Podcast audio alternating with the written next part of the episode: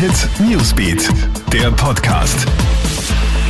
Hey, ich bin Michaela Mayer und das ist ein Update für den Donnerstagabend.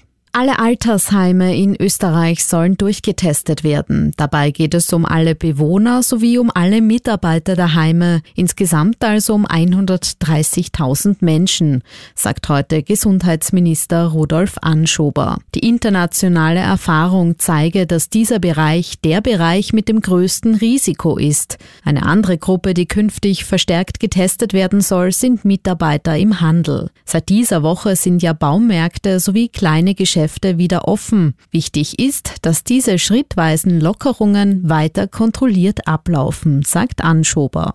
Die Austrian Airlines setzt wegen der Corona-Krise ihren Flugbetrieb weiter aus und lässt die rund 80 Flieger um zwei Wochen länger am Boden als bisher geplant. Die Einstellung des Flugbetriebs sei bis zum 17. Mai verlängert worden, so die Fluglinie heute. Die Auer geht von einem langsamen Neustart aus und rechnet damit, dass sich das Geschäft frühestens 2023 normalisiert.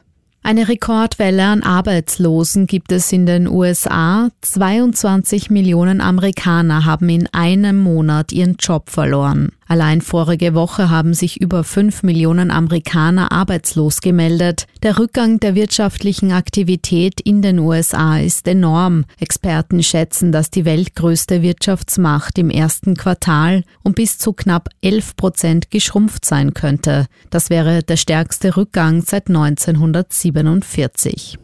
Alle Updates in Sachen Coronavirus gibt's für dich im Kronehit Newsbeat online auf kronehit.at und in unseren täglichen News Podcasts.